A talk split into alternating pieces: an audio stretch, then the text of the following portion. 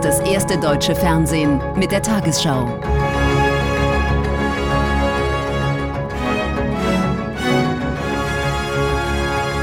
Heute im Studio Konstantin Schreiber. Guten Abend, meine Damen und Herren, ich begrüße Sie zur Tagesschau.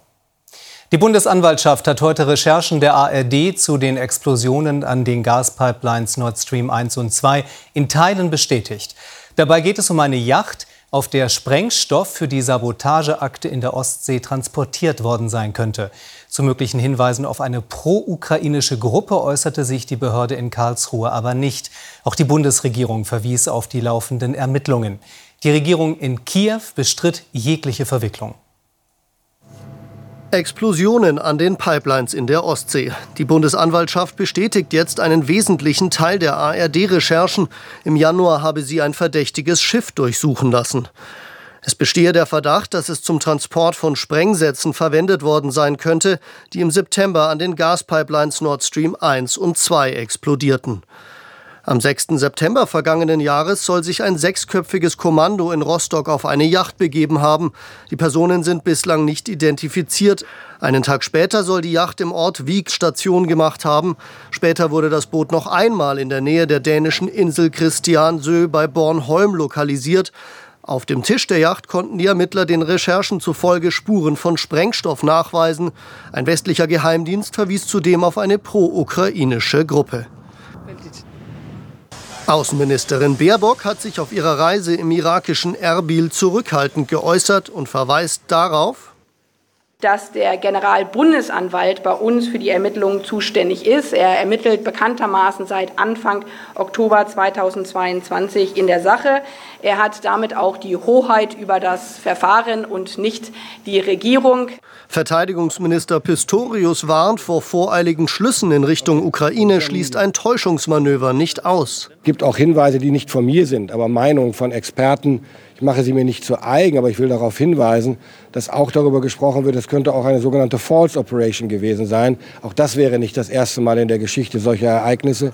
Die Opposition wirft der Bundesregierung schlechte Kommunikation vor dieses permanente Wissen und Spekulieren im politischen Bereich, einschließlich des Verteidigungsministers, der auch von der Möglichkeit einer Fails-Flag-Operation spricht, das finde ich unverantwortlich. Die Bundesregierung sollte Spekulationen entgegentreten und in jedem Fall die Informationen, die sie preisgeben, sagen, weil sie sonst in jedem Falle die Unterstützung für die Ukraine aber auch die Haltung in der Bevölkerung negativ beeinflussen. Insgesamt muss die Bundesregierung jetzt wirklich für Aufklärung sorgen und äh, dazu unterstützen wir die Bundesregierung gern. Wir stellen ja nächste Woche im Bundestag auch einen Antrag äh, Untersuchungsausschuss Nord Stream. Viel Spekulation, wenig Erkenntnisse bei den Ermittlungen zu den Explosionen an den Nord Stream Pipelines in der Ostsee. Und damit zu Tina Hassel. Wie wird das alles in Berlin diskutiert? Nun am Tag zwei nach den brisanten Recherchen steht heute der politische Umgang damit im Mittelpunkt. Obwohl das Kanzleramt nach unseren Informationen schon seit einigen Wochen fortlaufend vom Generalbundesanwalt informiert wurde, wirken die Aussagen der Regierungsmitglieder eher unkoordiniert. Das Kanzleramt äußert sich heute gar nicht, auch kein Regierungssprecher.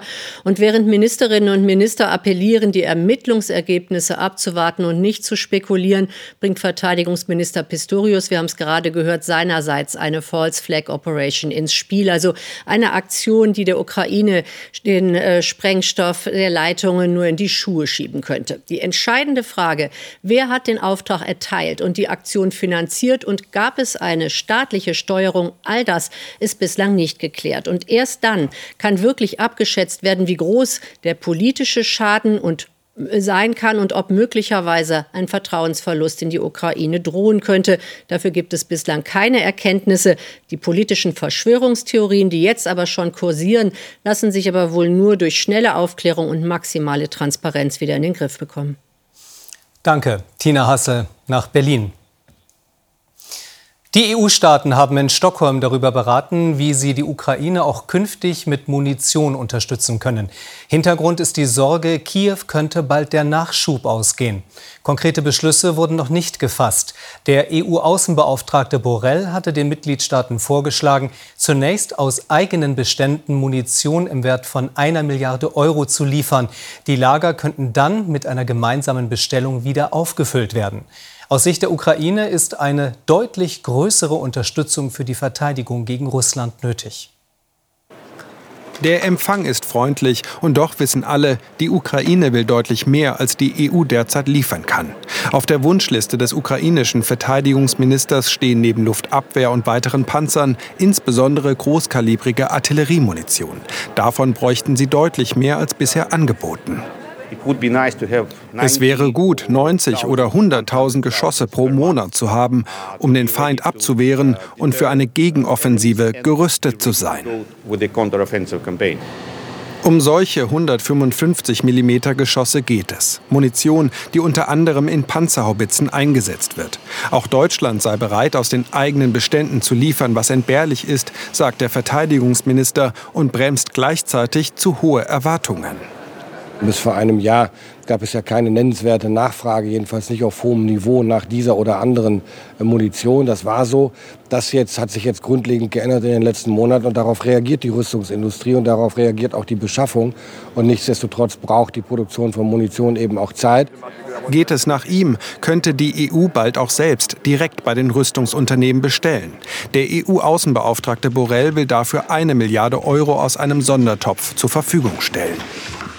Wir sind in Kriegszeiten. Es tut mir leid, das sagen zu müssen, aber wir brauchen eine Kriegsmentalität. Ich würde lieber über Frieden sprechen. In knapp zwei Wochen sollen die Vorschläge der Verteidigungsminister auf einem EU-Gipfel formell beschlossen werden. Außenministerin Baerbock hat am zweiten Tag ihrer Irakreise den Norden des Landes besucht, das kurdische Autonomiegebiet. Beim Treffen mit Ministerpräsident Barzani würdigte die grünen Politikerin die Leistungen der Kurden bei der Vertreibung der IS-Terrormiliz. Die Verbrechen der Dschihadisten müssten konsequent bestraft werden. Baerbock sagte, Deutschland werde sich weiter für eine friedliche Zukunft des Irak einsetzen und dabei helfen, die vielen Binnenflüchtlinge wieder einzugliedern. Es kommt Besuch aus Deutschland. Davon haben die meisten gehört. Die jungen Fußballerinnen warten schon auf die Außenministerin. Sie sind Jesiden, vertrieben aus ihrer Heimat durch den Terror des IS. Sie wollen Sicherheit zurück in ihre Dörfer, erzählen sie uns. Nicht in einem Lager wohnen, wo Brände stattfinden. Annalena Baerbock besucht das Flüchtlingslager Kadia ganz im Norden des Irak. Noch immer leben hier mehr als 12.000 Menschen, viele seit Jahren. Die Außenministerin sieht ein Camp, das auch Perspektiven bieten will im traurigen Alltag. Das kann ein Fußballspiel mit der Ministerin sein, doch das ist nach wenigen Minuten vorbei. Was die meisten erlebt haben, lässt sich nur erahnen, wenn man die Bilder anschaut, die die Kinder gemalt haben. Die Verbrechen gegen die Jesiden erkennt Deutschland als Völkermord an die Verbrechen, die begangen wurden an den Menschen und an sehr, sehr vielen Kindern, die ich hier getroffen habe, die müssen vor Gericht gebracht werden. Ja, das ist ein mühsamer Prozess. Denn der Irak hat Jahrzehnte Leid und Unruhe erlebt. Der sogenannte Islamische Staat gilt zwar hier im Norden als besiegt, doch immer wieder gibt es Anschläge. In Erbil spricht die Außenministerin mit dem Ministerpräsidenten der Kurdengebiete. Hier geht es um Gerechtigkeit für Frauen, aber Baerbock verspricht auch, dem Irak weiter zu helfen, finanziell und mit der Bundeswehr. Fast auf den Tag genau vor 20 Jahren begann der Irakkrieg. Ein Diktator stürzte, doch auch der Fall von Saddam Hussein hat das Land nicht befriedet. Ein instabiles Land in einer instabilen Region, das will die Bundesregierung vermeiden. Und wie wichtig der Außenministerin das ist, zeigt auch die Dauer dieser Reise. Vier Tage ist sie im Irak. Am Internationalen Frauentag haben heute weltweit Hunderttausende Menschen für Gleichberechtigung und gegen die Diskriminierung von Mädchen und Frauen demonstriert. Auch in Berlin gab es mehrere Kundgebungen. Im Fokus unter anderem die systematische Benachteiligung von Frauen in Afghanistan und im Iran. Jen Azadi, Frau, Leben, Freiheit, rufen sie. Allen voran die Aktivistin und Künstlerin Anaita Safanejad. Vor sechs Jahren kam sie aus dem Iran nach Deutschland und kämpft seitdem hier für die Rechte der Frauen in ihrer Heimat. Erstmals haben sich für diese Demonstration zum Internationalen Frauentag iranische und afghanische Aktivistinnen zusammengeschlossen, um die Aufmerksamkeit für ihre Anliegen zu bündeln lasst uns zusammenarbeiten, um zu sagen und ein Zeichen zu setzen, dass wir gegenseitig und nebeneinander stehen werden und ähm, gleich uns sehen und mitkämpfen möchten zusammen. Die Solidarität mit Frauen weltweit steht im Fokus. Mit Sorge beobachten viele hier, dass im Iran und Afghanistan zunehmend die Rechte der Frauen eingeschränkt werden. Dass Anahita Safanejad heute demonstriert, ist nicht selbstverständlich. Immer mit dabei die Angst vor Konsequenzen für Freunde und Familie im Heimatland. Wenn ich mit meiner Präsenz die Leute inspirieren kann, dann, dann gehe ich auch vor die Kamera und nehme ich diesen Preis, dass es auch nicht gut gehen kann. Aber ich glaube, ich bin nicht die einzige Person, die in Gefahr ist. Und das macht wiederum einfacher, in einer Gruppe zu sein, weil dann mutig, mutig zu sein ist ansteckend. Ne? Und dadurch sind wir halt zusammen da. Sie ist nicht alleine, sagt Anahita. Das ist es, was sie stark macht. Ihr Leben im Iran gehört der Vergangenheit an Umso lauter nutzt sie ihre Stimme nun hier. Bundesweit sind heute viele Kitas geschlossen geblieben. Zehntausende Beschäftigte legten die Arbeit nieder, um Druck zu machen im laufenden Tarifkonflikt des öffentlichen Dienstes von Ländern und Kommunen. Die Gewerkschaft Verdi sprach auch von einer Aktion zum Internationalen Frauentag. Die überwiegend weiblichen Kita-Beschäftigten bräuchten nicht nur mehr Geld, sondern auch mehr gesellschaftliche Anerkennung. Eltern stellte der Streiktag allerdings einmal mehr vor große Herausforderungen. Ganz leer ist es hier nicht, aber sehr viel leerer als sonst. Notbetrieb in dieser städtischen Kita in Castrop-Rauxel. 15 statt wie sonst 75 Kinder. Ein Entgegenkommen an die Eltern. Wer sein Kind heute betreuen lassen will, braucht eine Bescheinigung, dass beide Elternteile arbeiten müssen. Anders wird es nicht gehen. Tatsächlich auf Oma und Opa können wir nicht zurückgreifen.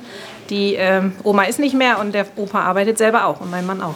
Wir haben jetzt das große Glück, dass es bei uns heute ähm, mit der Notgruppe klappt. Ähm, ich habe leider einen Termin, den ich nicht verschieben kann. Aber es ist manchmal einfach schwierig und ähm, dann müssen sie gucken, wo sie die Kinder lassen. Das ist nicht einfach. Die Beschäftigten von Kitas und sozialen Einrichtungen demonstrieren für ihre Forderungen, wie hier in Köln. Ich gehe auf die Straße, um mehr Geld zu bekommen. Und aber auch, dass unser Job die Anerkennung bekommt, damit wir mehr Nachwuchs haben. Bessere Arbeitsbedingungen gegen den Personalmangel. Nach Warnstreiks, unter anderem im öffentlichen Nahverkehr und nun in den Kitas, gibt es in Nordrhein-Westfalen morgen Streiks in der Abfallwirtschaft. Bei der aktuellen Stimmung, die wir auch von den Arbeitgebern äh, in den letzten Tagen hören, ist damit zu rechnen, dass es auch eine weitere Zuspitzung mit Blick auf die dritte Verhandlung geben wird. Die dritte Verhandlungsrunde im öffentlichen Dienst findet Ende März statt. Die Gewerkschaft Verdi fordert 10,5 Prozent mehr Geld. Das bisherige Angebot der Arbeitgeber ist davon weit entfernt. Auf Eltern und andere von den Streiks Betroffene dürften weitere Belastungen zukommen. Eine Ölplattform vor der dänischen Nordseeküste. Eigentlich ein Symbol für die menschengemachte Erderwärmung. Der Stahlkoloss soll nun aber dem Klimaschutz dienen. Dänemark hat heute in einem Pilotprojekt damit begonnen, von hier aus klimaschädliches CO2 in tiefe Gesteinsschichten unter der Nordsee zu pressen, in ein ausgefördertes Ölfeld. Umweltverbände sehen das Verfahren kritisch. Es dämpfe den Ehrgeiz beim Ausbau erneuerbarer Energien und berge Gefahren für die Umwelt. Ab sofort wird hier flüssiges Kohlendioxid in den Untergrund geleitet. Etwa 200 Kilometer von der dänischen Küste entfernt soll CO2 in einem ehemaligen Ölfeld dauerhaft gelagert werden. Der Prozess beginnt im belgischen Antwerpen. Zunächst wird CO2 eingesammelt und verflüssigt. Per Schiff wird es zur Plattform Nini West transportiert, dann über Rohre 1800 Meter unter die Erde gepumpt und in Sandstein eingelagert. Umweltschutzorganisationen wie Greenpeace kritisieren dieses Verfahren. Wir deponieren den CO2-Müll und schaffen damit Endlager, die für Hunderte und Tausend Jahre auch dicht sein. Wir übergeben damit den zukünftigen Generationen Ewigkeitslasten, ohne zu wissen, ob es wirklich dicht ist. Auch das deutsche Umweltbundesamt sieht ein Risiko darin, dass eingelagertes CO2 lecken könnte. Zusätzlich entstehe ein enormer Energieaufwand beim Transport und der Speicherung. Der Weltklimarat wiederum empfiehlt die Lagerung von CO2 als eine von vielen Maßnahmen im Kampf gegen den Klimawandel. In Dänemark hat man sich letztendlich für die neue Technologie entschieden. Wir kennen die einzelnen Elemente der Technologie. Jetzt müssen wir die Masse steigern, mehr CO2 einfangen an Stellen, an denen wir das noch nicht getan haben. Und ja, es gibt Risiken, aber ich sehe keine Alternativen. Das am Projekt Greensand beteiligte Konsortium rund um den deutschen Energiekonzern Wintershaldea hofft, dass auch Deutschland bald Kohlendioxid nach Dänemark liefert. Derzeit ist der Export nicht erlaubt, aber die Bundesregierung zeigt sich seit kurzem offen für eine Verpressung von CO2 im Ausland. Und hier noch der Blick auf die Lottozahlen. 5, 23, 25, 26, 32, 43. Superzahl 2. Diese Angaben sind wie immer ohne Gewähr. Weitere Gewinnzahlen finden Sie auf tagesschau.de und im ARD-Text ab Tafel 580. Und nun die Wettervorhersage für morgen Donnerstag, den 9. März. Im Norden ist die Luft kalt, im Süden mild. Dabei zieht ein Tief von Frankreich über uns hinweg. Daher in der Nacht im äußersten Südwesten Gewitter, in der Südhälfte regnet es mitunter kräftig. Weiter nördlich schneit es gebietsweise. Im Süden ist es sehr windig.